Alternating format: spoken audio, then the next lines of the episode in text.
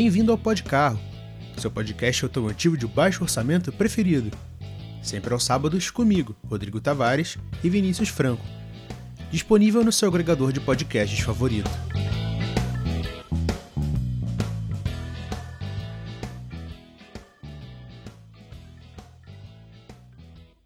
Olá e seja bem-vindo ao Podcarro. Eu sou o Rodrigo. E eu sou o Vinícius.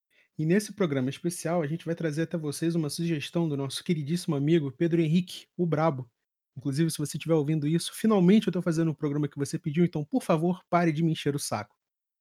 Que é o seguinte: é, mesmo sabendo que a gente está vivendo esse período terrível de quarentena, inclusive aproveitar o espaço para dizer: se você puder, fique em casa, porque a coisa tá séria e se não tem nem Fórmula 1 direito ou outros tipos de automobilismo para a gente comentar, a gente tira assunto, sabe-se lá Deus da onde, e dá prosseguimento com o programa, porque a gente é assim. Então, se aproveitando dessa oportunidade, a gente vai comentar sobre o que, que você precisa saber para chegar na Fórmula 1 agora. Como assim? Você tem o interesse de participar mais ativamente do esporte, quer conhecer o que acontece no meio desse evento tão importante do automobilismo que é a Fórmula 1, que acontece há quase um século, mas você não sabe por onde começar. Mas isso não é problema, porque a gente está aqui para te explicar. Então, ninguém melhor do que o Vinícius para comentar sobre esse assunto, porque eu sou um completo leigo quando o assunto é Fórmula 1, especialmente a atual. Então, eu vou pedir a ele que, muito gentilmente, prossiga daqui em diante e nos conte o que uma pessoa que está chegando agora precisa saber sobre Fórmula 1. Beleza. Então, a primeira coisa que eu acho interessante falar sobre isso é o que carambolas quer dizer Fórmula 1, né? Porque todos os outros campeonatos de, de corrida que a gente vê por aí tem alguma coisa que remeta ao automobilismo no nome. Mas a Fórmula 1 não, simplesmente é uma palavra e um número. Bom, o nome Fórmula 1 vem da época em que a FIA e o pessoal né, da governança do automobilismo começou a padronizar as especificações para os carros, tamanho de motor, peso, tudo isso, porque no começo as corridas eram praticamente sem regra, não tinha limitação do tamanho do motor do carro, ou que quantas rodas o carro podia ter, inclusive, vou chegar nesse ponto, na Fórmula 1 teve algumas maluquices. E então, a primeira especificação feita foi a Fórmula 1. Ela também foi chamada de Fórmula A, ou Fórmula 1, numeral romano, durante um tempo. Mas fato é que as fórmulas nada mais são que especificações. Mesma coisa a Fórmula 2, que virou Fórmula 3000 e depois voltou a ser Fórmula 2, e a Fórmula 3 e por assim em diante. É, não vou entrar assim muito em detalhe nisso, porque é mais uma curiosidade. Você sabia disso, Rodrigo? Olha, eu preciso ser muito sincero de todo o conhecimento que eu tenho acumulado ao longo das décadas, pra, falando de sacanagem aqui, sobre Fórmula 1, eu realmente não tinha parado para pensar nessa história da forma como a Fórmula 1 é derivada de outras categorias, né? Eu acho isso muito interessante. É, então, é, fazendo um paralelo, a gente tem que voltar lá, lá no primeiro carro, né, em 1885, a carruagem motorizada Benz, motorzinho de quatro tempos, e a primeira corrida que a gente teve foi, na verdade, um teste de durabilidade na França, foi feito na França. Correram 50 milhas numa média de velocidade ali de 14 milhas por hora, que dá uns 40 km por hora. E para vocês terem uma ideia, só dali a 40 anos o modelo T ia ser lançado. E só em 1906 o primeiro Grand Prix ia ser realizado. Nessa época tinha uma corrida por ano. Então, a partir dessas coisas que foram acontecendo, o automobilismo foi tomando forma. E só depois de 1921 que começou a ter mais de uma corrida por ano. Para vocês terem uma ideia, 15 anos tendo só uma corrida por ano. Então foi um desenvolvimento lento. Até em 1949, o primeiro campeonato de Fórmula 1 ser realizado. E o primeiro campeão foi ninguém mais, ninguém menos que Juan Manuel Fangio, com a sua Alfeta 158, né? aliás, em 1950, se eu não me engano. Inclusive, Vinícius, deixa eu só te cortar aqui rapidinho. E tem uma série muito boa na Netflix que conta a história do Fangio, que é sensacional. Eu recomendo a todo mundo que assista, porque vale o investimento. É muito legal, é bem detalhado e conta a história da, da pessoa e também do piloto, que era o Fangio, e é muito interessante. Também recomendo a série Drive to Survive, que, bom, já tem a segunda temporada disponível e mostra do ponto de vista das equipes o dia a dia na Fórmula 1. Então tem da temporada 2018 e 2019. Tá lá na Netflix para quem tiver. Vale muito a pena ver porque você entende muito do que acontece nos bastidores. Bom, então explicado mais ou menos assim de onde vem o nome, porque basicamente é. Vamos explicar um pouquinho então de como é que funciona esse campeonato. O que, que você acha? Eu acho que, me colocando no papel do ouvinte que não tenha muita correlação com a Fórmula 1, eu mesmo às vezes me perco bastante no que seria o funcionamento das escuderias e das corridas e tudo mais, porque assim, vamos se colocar na cabeça do, do, do espectador comum, no caso do brasileiro médio. A gente só tem uma visão de que as corridas acontecem domingo e que Mônaco você tem que assistir porque é um circuito no meio da cidade. Então, o que mais existe de fascinante que a gente precisa saber sobre a Fórmula 1? Pegando o gancho, primeiro de tudo é que a corrida, na verdade, começa na sexta-feira. Né? Sexta-feira é o dia de fazer os treinos livres, que é onde as equipes vão fazer telemetria, vão medir o desempenho do carro, desgaste de pneu, consumo de combustível, todas essas coisas, entre aspas, chatas, que teoricamente ninguém quer saber durante a corrida, mas é muito importante. Então a sexta-feira, na verdade, é um dos dias mais importantes para as equipes saberem se elas vão ter um bom desempenho na qualificação, que é no sábado, o treino classificatório, e posteriormente na corrida. Bom, então no sábado tem treino classificatório, que é aquele que às vezes passa na Globo.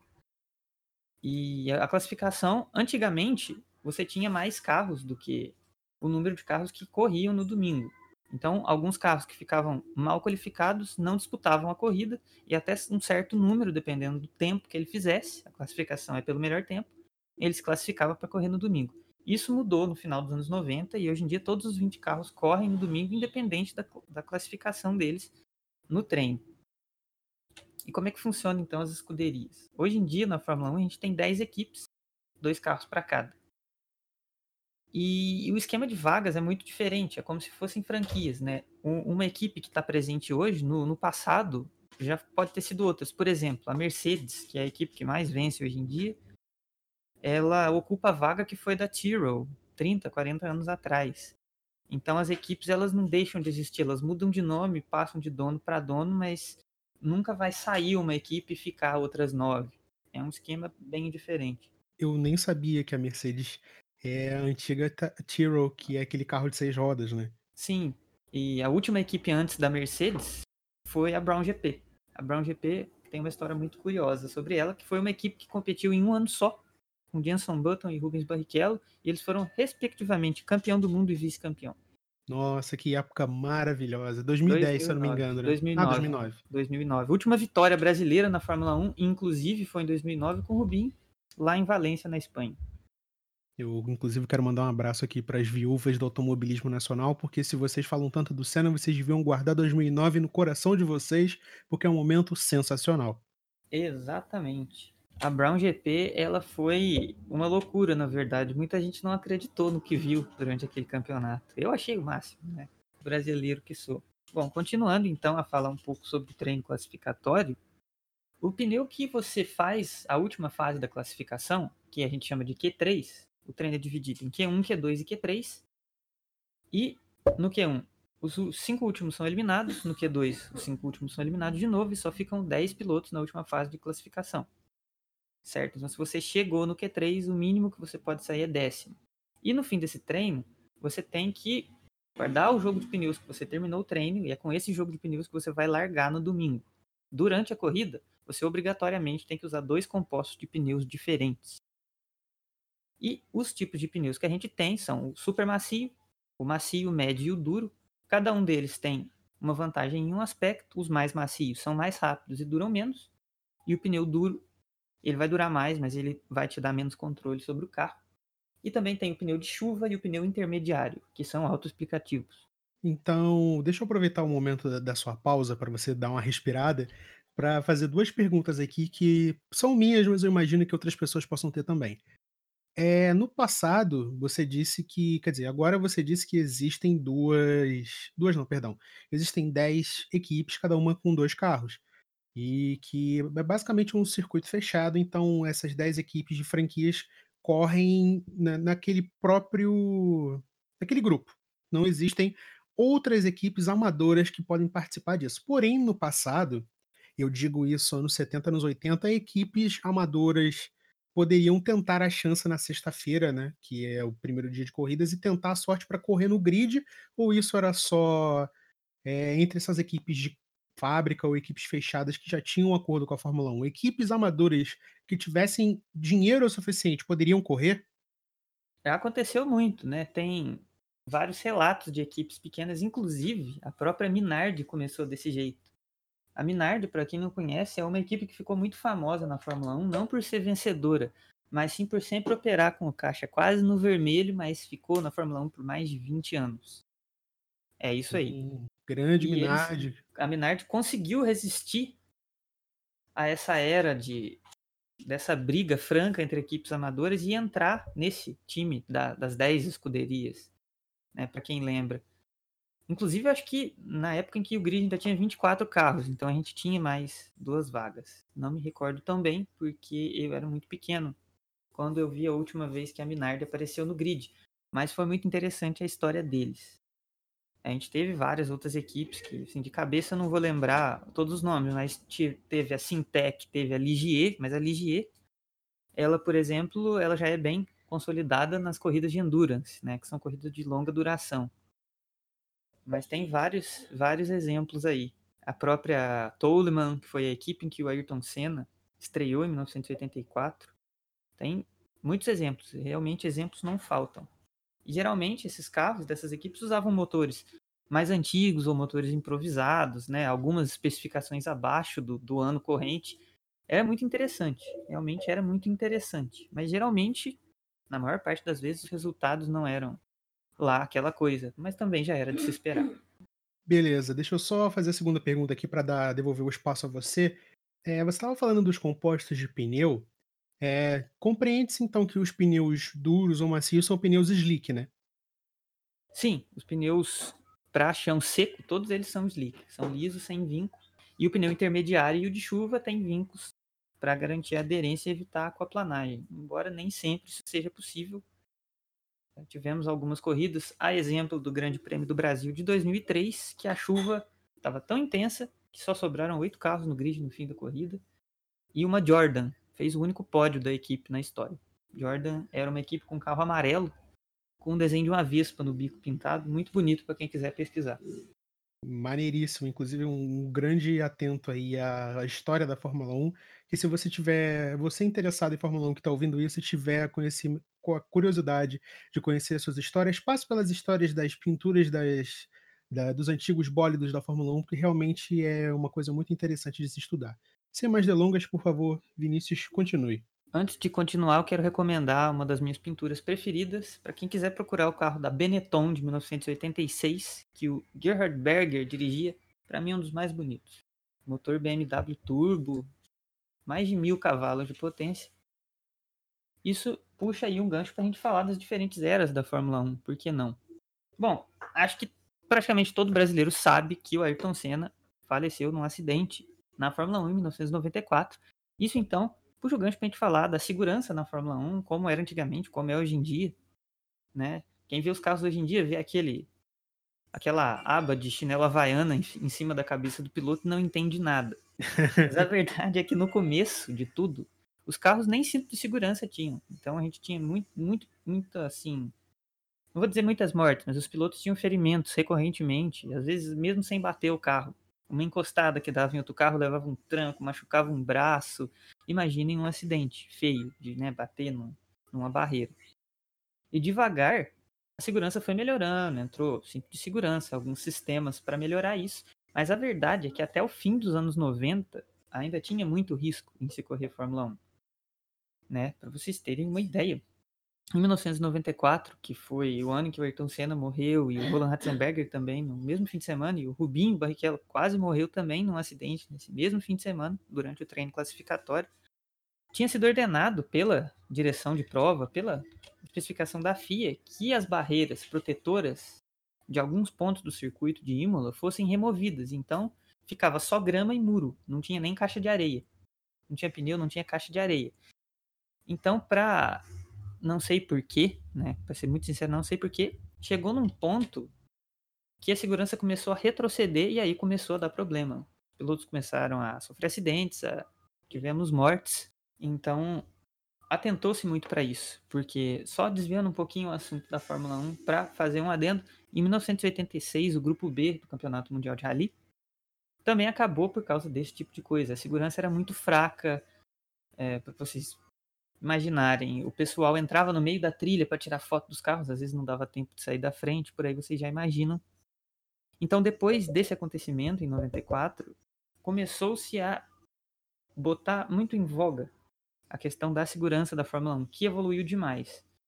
E o último anexo de segurança que o carro teve foi o Halo, que é aquele pedaço de chinela havaiana que fica em cima da cabeça do piloto depois que o piloto Júlio Bianchi, que era piloto de testes da HRT, acho que da HRT ou da Marúcia, me perdoe por não lembrar com exatidão, ele sofreu um acidente e o carro dele bateu e entrou embaixo da traseira de um trator e ele sofreu um dano cerebral muito sério e acabou falecendo. Depois disso, colocaram esse anexo tanto na Fórmula 1, na 2 e na 3, para proteger a cabeça dos pilotos. Na Fórmula 2, o Halo salvou a vida de um, de um, um acidente de um piloto, o Romano Correia, que se envolveu no acidente que matou o piloto da academia da Renault, Antoine Hubert, lá em Spa-Francorchamps. Um pedaço de um dos carros que se envolveu no acidente bateu no Halo dele. Você consegue até ouvir o barulho no vídeo. E isso impediu que o capacete dele fosse atingido. Então, fica aí anotado como é importante você aumentar a segurança no automobilismo. Para quem tem dúvidas sobre a segurança, infelizmente passou-se por momentos muito difíceis até que se chegasse no estágio que a gente está hoje. É, realmente a gente precisa parar um pouco para pensar, eu digo não só para quem está chegando agora, mas também para quem já acompanha o esporte, porque se a gente parar para ficar pensando só nos momentos assim, mais bonitos do, do esporte, que são as, as ultrapassagens, as estratégias de equipe, então todo esse contexto, nada estaria no lugar que está hoje se não fosse pelo aspecto da segurança. E não só isso, como também a gente pode ver que esse cuidado extra que a Fórmula 1 tem sido obrigada a tomar desde 94 se dá desde os anos 60 e anos 50, porque era uma época tão ou mais perigosa, porque, como o próprio Vinícius falou, não havia cintos de segurança, os capacetes eram feitos com tipo couro em cima da cabeça, não tinha proteção alguma, sabe? É, o primeiro capacete fechado na frente foi só nos anos 70. Exatamente. E quantos nomes não se perderam? O Fangio quase morreu, o Jim Clark morreu por causa disso. É, até mesmo puxando para os anos 70, o grande acidente do Nick Lauda em Nürburgring. Sim, e... ele quase morreu queimado, né? A gente teve o acidente do Gilles Villeneuve em 82, que ele foi lançado para fora do carro. São muitos exemplos, né? No circuito de Zolder isso. Não, não recomendo ninguém ficar pesquisando esse tipo de coisa, até porque são imagens fortes e até um pouco assim respeito à memória da pessoa, mas ocorreram muitos acidentes muito feios, né? Alguns que o Rodrigo citou. Enfim, são imagens que eu não recomendo, mas fica aí, né? O fato de que isso tudo aconteceu. Bom, então, fechando essa parte de segurança, vamos falar um pouco então de quem está na Fórmula 1 hoje em dia.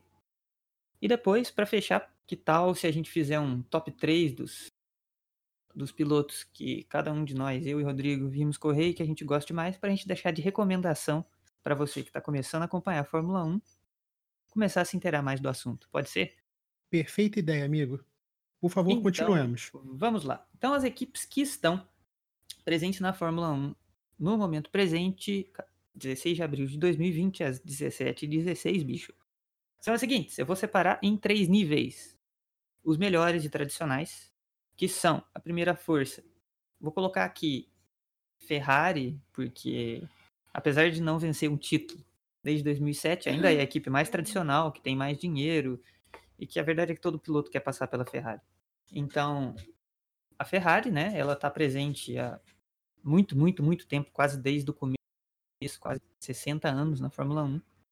Depois a gente tem a Mercedes, que vem sendo hegemônica nas últimas temporadas, é verdade é a equipe do Lewis Hamilton, piloto inglês sensacional, mas que eu torço contra porque eu sou fã da Ferrari, mas nada contra ele, queria muito ver ele na Ferrari. E depois a gente vai ter aí uma briguinha boa. Mas fechando o primeiro escalão, a gente tem, eu colocaria a Red Bull, Red Bull Racing, que também está sempre ali nas cabeças, mas não leva um título faz bastante tempo também. Beleza. Vamos chegar aí no segundo nível agora. Então, a melhor equipe desse segundo nível é a McLaren, que é tradicionalíssima, enfim, tá décadas na Fórmula 1. E nos últimos anos ela teve uma decadência muito feia, muito triste de ver, mas está se recuperando temporada após temporada e, por que não, na próxima pode voltar a estar tá competindo por um título, nunca se sabe. Gosto muito da McLaren, sempre teve bons pilotos e carros muito interessantes. Depois a gente tem a Renault, que também é muito tradicional, já saiu e voltou para a Fórmula 1 algumas vezes. O último título que a Renault teve na Fórmula 1 foi com o Fernando Alonso, né, na década passada, 2006. E, e depois da Renault, a gente vai ter então a Racing Point. A Racing Point é uma equipe que antigamente era a Force India, que é uma equipe média que se mantém bem, mantém muito bem na Fórmula 1. Hoje em dia usa motores Mercedes. E o curioso é que ela tem esse nome hoje em dia porque o pai do piloto Lance Stroll comprou né, a Force India. E aí o Lance Stroll acabou não saindo da Fórmula 1.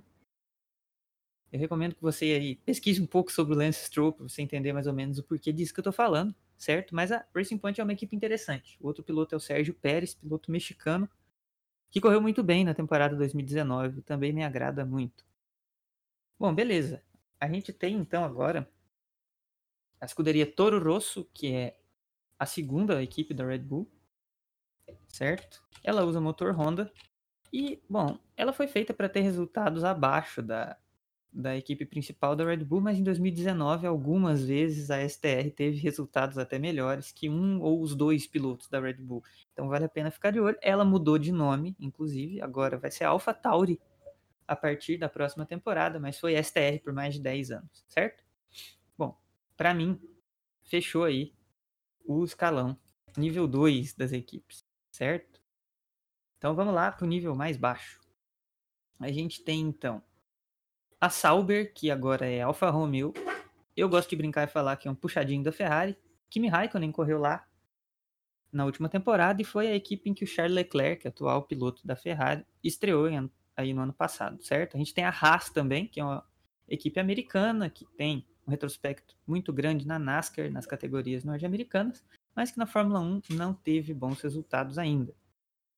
Beleza, e por último, infelizmente, a Williams foi a equipe que menos rendeu nas últimas temporadas, mas tem um histórico muito, muito, muito, muito vencedor na Fórmula 1 e também está entre as mais antigas e tradicionais. Mas foi de longe o pior carro da última temporada. Esperamos que agora na próxima eles voltem a ter um bom rendimento, porque para mim, como um fã de Fórmula 1, é muito triste ver a Williams chegando em último e penúltimo toda a corrida. É isso. Bom, eu acho que se você que está ouvindo isso não teve um, uma, uma boa luz, um retrospecto de como funcionam a cada uma das escuderias na Fórmula 1 hoje em dia, eu vou recomendar fortemente a você que escute de novo, porque isso vale muito a pena. Você é outra coisa você chegar na, no dia da corrida e saber exatamente o que cada um dos times tem, como, como tem se portado, qual é o tipo de, de, de corrida que eles fazem. É, a forma como eles se comportam nas corridas, a relação dele com os adversários, que é muito importante, porque você pode não só definir, caso seja do seu interesse, escolher alguém para você torcer, porque a Fórmula 1 é assim, competitiva o tempo todo, sabe? E a competição ela vai muito além do ir contra a Mercedes ou ir contra a Ferrari. A competição às vezes está dentro da própria escuderia. No caso, a própria Ferrari deixou isso muito claro na, na última temporada com Vettel versus Leclerc. Mas assim. No Grande Prêmio do Brasil, um bateu no outro. Exatamente. Verem como é que é. Aquilo foi, para mim, minha opinião, o ápice da, da, da briga do, do piloto estrelinha recente querendo mostrar seu valor e o piloto veterano, meu velhaco, querendo provar que ainda tem valor, sabe? Sim, e essa... campeão mundial brigando com um novato. Sim, e, e essa é uma das coisas que motivam a gente a assistir Fórmula 1, seja as pessoas que acompanham toda a questão da história, que são motivadas pela nostalgia, de, ou pelo, que, pelas pessoas que chegaram agora, que têm interesse na competição e querem conhecer todos os meandros da Fórmula 1, eu acho que não tem escolha melhor. É você ver vídeos da, dos melhores momentos das corridas. Conhecer os carros antigos também é muito interessante. Ver a evolução Ex disso tudo. Exatamente, porque você percebe onde as melhorias foram feitas, é, como os motores evoluíram e, em algumas opiniões, até não evoluíram, né? Mas isso é questão de gosto. Mas é, é, é gratificante você chegar numa categoria e entender o que está acontecendo. Porque passa a fazer sentido você não encara mais como só um horário que passa na televisão de manhã cedo. De manhã cedo não, perdão, de tarde. Porque, claro, a corrida varia de acordo com o país onde ela está sendo sediada, mas mesmo assim é legal. Ainda mais agora que a gente vive numa época onde o automobilismo vive uma certa crise, ele precisa ser rentável para algumas emissoras para que ele possa ser exibido em alguns canais. Você quase não tem acesso a, ao automobilismo nacional, que é a Stock Car, a Copa Truck, marcas e pilotos. Então, toda a chance que você tiver de acompanhar um esporte e saber exatamente como ele funciona, aceite essa oportunidade, porque vai valer a pena para você. Não tenho nada a adicionar. Perfeito. Então, vamos então fazer aquele top 3 esperto de pilotos preferidos, cada um, para encerrar essa edição com chave de ouro. Rodrigo, você começa. Ai, meu Deus, ele jogou a bomba em cima de mim. Vamos lá. É, precisa ser pilotos atuais ou podem ser de todos os tempos? Pode ser de todos os tempos. Perfeito, então. Vamos lá. Eu quero fazer uma menção Vou especial. Leve, que se a é. gente viu pouca coisa, vai, vamos ser justos. Sim, vamos. Assim, eu vou eu vou citar esse nome, mas é mais pela, pela história dele, sabe? Que é a história do José Carlos Patti, o Moco. É, ele foi um piloto brasileiro, ele, cor, ele correu na Fórmula 1, acho que por duas ou uma ou duas temporadas apenas. Só fez uma corrida no Brasil e um pódio, sabe? E o segundo lugar que ele perdeu na última curva, inclusive. Exato. E para um argentino. Para você ver como é que a, a crica entre brasileiros e argentinos é justificada. E, assim, embora ele não seja muito conhecido atualmente, quase seja um nome apagado da, da, da história do brasileiro, ele é o cara que deu o nome ao Autódromo de Interlagos, sabe? E você precisa trazer à tona, às vezes, esses nomes pouco conhecidos do automobilismo nacional para entender que o Brasil, ao menos, era um grande celeiro de, de, de automobilistas, sabe? Então, toda oportunidade que você tiver de conhecer um trabalho ou uma participação eu mesmo conheci o José Carlos Patti através de um comercial antigo do Maverick, do Ford Maverick, que eu acho sensacional. Inclusive, até recomendo que você procure no YouTube, porque é... propagandas antigas são muito legais. E é interessante porque, exatamente como eu falei, você conhece o passado do seu país em termos de Fórmula 1, de automobilismo, você se sente mais motivado a conhecer o que acontece hoje. Então, uma coisa liga a outra, né? Então você não tem não tem como dar errado. Você Começa numa coisa, termina em outra, e quando você vê, você já entendeu tudo o que está acontecendo. Segundo nome, eu vou novamente fazer uma menção nacional, que é o Rubens Barrichello. Ah, não, você só está falando nomes conhecidos. Não, não tô, porque eu falei do José Carlos Patti antes, então, por favor, peguem leve comigo. O Rubinho é uma autoexplicação, porque é um herói, assim, vamos, vamos colocar em termos, em pratos limpos. Para mim, é um herói, porque foi um dos últimos um dos últimos pilotos brasileiros que eu acompanhei e poder ver as vitórias dele em algumas corridas foi assim marcante para mim, para meu pai, para minha família. E o trabalho que ele faz hoje, mesmo que ainda restrito ao acelerados, eu acho que é bacana porque não cimenta aquela coisa de o Brasil nunca vai ter grandes pilotos. O Brasil teve grandes pilotos e a gente tem que aproveitar enquanto eles ainda estão conosco, sabe? E não vou fazer menção rosa ao Massa ou quaisquer outros, porque para mim o Rubinho é especial porque você vê pela forma como ele trata as pessoas, não só nos vídeos, mas também na vida, na vida real, o que a gente acompanha né, de mídia, que ele não se deixou levar pela fama, que ele trata as pessoas bem. E assim, eu acho que isso é uma grande virtude, não só como piloto, mas também como brasileiro, e isso tem que ser levado em conta. Mas depois dessa, desse festival fantasioso de melhores pilotos, vamos ao terceiro nome. E mais uma vez eu vou apelar para a carta do. Você não está usando nomes conhecidos, mas eu vou citar Timo Glock.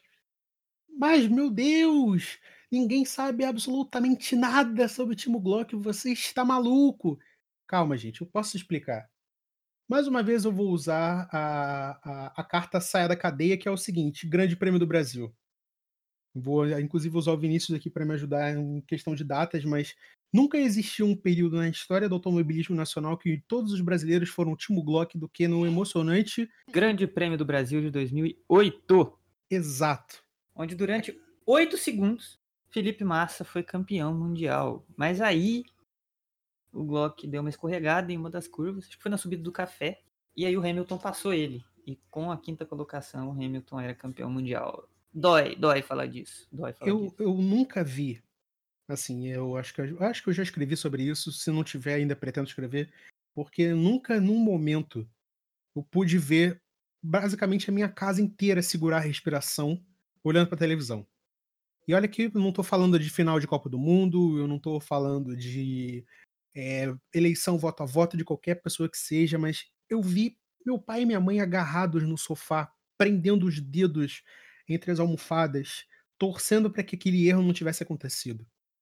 E você já fervendo de ódio, esperando que aquilo desse certo, e Galvão Bueno berrando no seu ouvido de que o Brasil é Timo Glock desde criancinha, isso nunca saiu da minha cabeça.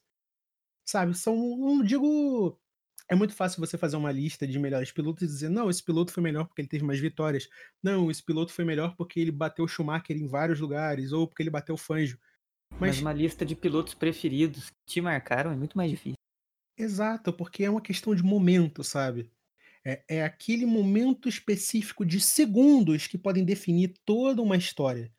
E é por isso que eu coloco o Timo Glock nessa lista, porque não digo que: "Ah não, o Timo Glock teria sido melhor se ele não tivesse feito cagada", mas cara, não estava estava além dele, sabe. Assim, foi um momento, vai ficar marcado para sempre, não sei se poderíamos teremos uma disputa tão acirrada como essa no futuro, mas que isso vai ficar marcado para sempre na minha pessoa, isso vai. Eu acho que a sua lista foi excelente e eu me surpreendi com a escolha do Timo Glock. Muito, muito legal. É um ponto de vista, assim, muito da pessoa que vive mesmo automobilismo, mesmo sem ser piloto. A pessoa que está acompanhando desde que era um feto. Eu acho isso muito legal. Beleza, então vamos para minha lista. O meu primeiro lugar, vale repetir, Claro, claro que vale. Rubens Barrichello, não tem nem o que argumentar. O cara, além de um piloto sensacional, é uma pessoa incrível, trata todo mundo bem, manda super bem na Stock Car hoje em dia. Eu adoro acelerados. Eu não vou repetir tudo que você já falou, mas assim, o Rubinho foi o piloto que eu acompanhei desde criança. Eu era fanzaço dele. E meu irmão adorava o Schumacher. E a gente sempre torceu pra Ferrari, mas o meu irmão vivia me zoando e o Schumacher sempre ganhava. Às vezes o Rubinho tinha que deixar o Schumacher passar. Fica aí mais uma indicação de pesquisa, GP da Áustria de 2002, onde você vai ver o narrador senhora. falando hoje não, hoje não, hoje não, hoje sim. Né? Eu lembro, de, eu era muito pequeno, mas eu lembro desse dia, foi triste. Enfim, então o Rubinho é com certeza o primeiro nome da minha lista por diversos motivos, que eu ficaria aqui uma tarde toda falando. Então vamos pro segundo item. Bom, levando aí na, na onda de da maior parte da lista ser piloto brasileiro, eu vou colocar o Felipe Massa, porque também por um lado pessoal, acompanhei muito a carreira do Felipe, teve esse momento em 2008, torci muito por ele na Williams, e eu lembro dele na Sauber ainda, acompanhei muito. É um grande piloto também, e eu quase infartei naquele GP da Hungria, em que, isso em 2009, quando o Rubinho estava na Brown, e uma mola do carro do Rubinho se desprendeu, pegou no capacete do Felipe, o Felipe quase morreu, essa é a verdade. Teve uma lesão cerebral, mas graças a Deus ficou tudo bem. Então, assim, vi o Felipe ganhar muitas corridas. Foi muito marcante para mim como criança e fã em desenvolvimento. Eu tô sendo mais rápido aqui, porque realmente é muito pessoal. Aí essa minha lista. E o meu terceiro nome, ah, que clichê, Ayrton Senna. Não vi correr, mas por todo o folclore que tem em volta, e eu tenho até o boné dele, né, o boné do Banco Nacional. Eu posso até ser criticado pela palavra folclore, mas é verdade. Quem não viu correr é fã pelo que se ouve dele. Mas é incontestável. Foi um dos maiores pilotos da história da Fórmula 1, não, não só do Brasil. Poderia falar de Nelson Piquet, não vou muito ali com a personalidade dele, é um cara Nem eu. difícil. Mas era um excelente piloto. Emerson Fittipaldi, pô, não tem o que falar do Emerson, né? Mas eu vou colocar Ayrton Senna por uma questão de eu admirar muito a história dele e tudo mais. Então, as minhas escolhas foram bem rápidas. Três nomes brasileiros, e é isso aí. Bom, eu quero agradecer primeiro ao Vinícius por ter topado participar dessa pauta. Eu escalei ele porque, apesar de. A gente sabe que o, o, o grupo Podcar é composto de várias pessoas, mas Quando surgiu a oportunidade de trazer esse papo de volta, eu achei que não haveria pessoa melhor para falar disso, porque a gente começou a conversar também no contexto de Fórmula 1, sabe. Então eu acho que seria uma adição legal para o programa, inclusive marca o retorno dele, assim espero, para outras pautas que estão surgindo aqui. O Pod Carro, eu fiquei sumido por um tempo, mas eu espero poder ter mais regularidade agora. Eu agradeço também aí querer contar especificamente comigo para falar desse, desse assunto que eu gosto tanto.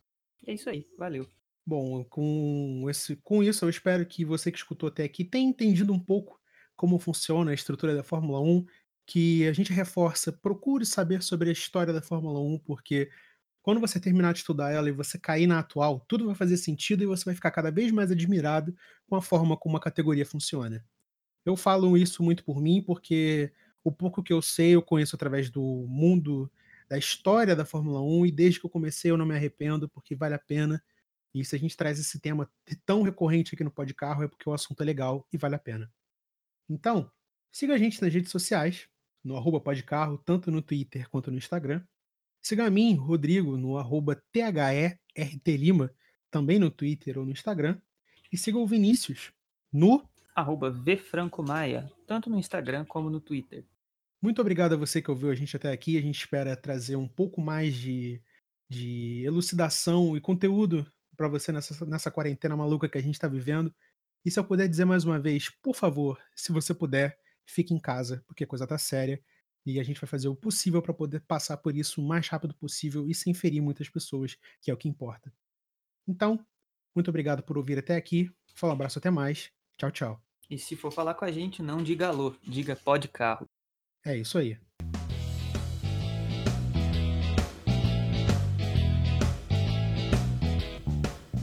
Obrigado por escutar o Pod Carro, seu podcast automotivo de baixo orçamento preferido, com Rodrigo Tavares e Vinícius Franco. Disponível no seu agregador de podcasts favorito.